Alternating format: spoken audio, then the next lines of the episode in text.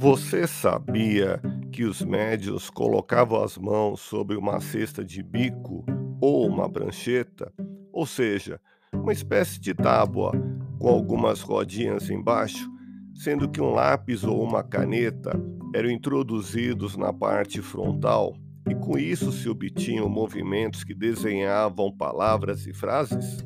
Allan Kardec, que era um professor muito respeitado, ficou surpreendido com nível de respostas provenientes das mesas girantes. Tais fenômenos aconteciam por causa dos médiums e com suas mãos sobre a prancheta, com as rodinhas na qual se colocava uma caneta no meio, eram feitas as psicografias. Quer saber mais? Ouça podcast Espiritismo. Agradeço sua audiência, fique na paz do Cristo e até o próximo episódio.